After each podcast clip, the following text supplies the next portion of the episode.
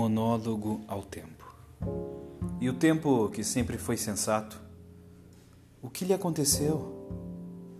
Quem me dava pistas de como manter-se vivo, hoje nem dá um suspiro.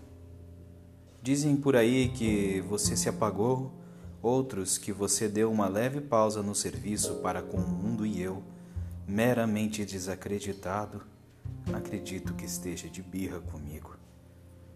Você um dia falou: vai com calma, que seu coração não vai aguentar.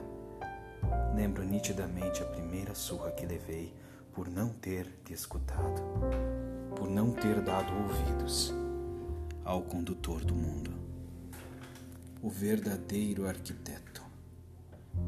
Hoje, com mais calma, eu percebo o quanto você faz falta uma falta que não faz um amor não correspondido, nem o que já passou.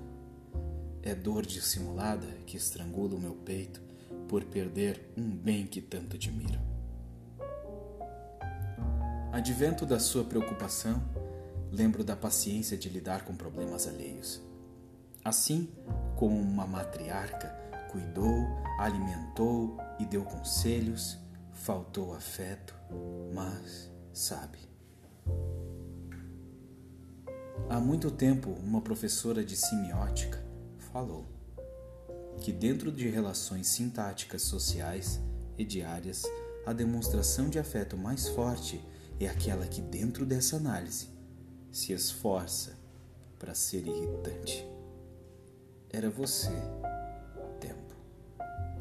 não sei por que você desapareceu tão repentinamente, mas espero sua volta de braços abertos e com aquela calma que me ensinaste. Se foi por causa dele, eu entendo. Temos muita coisa para conversar.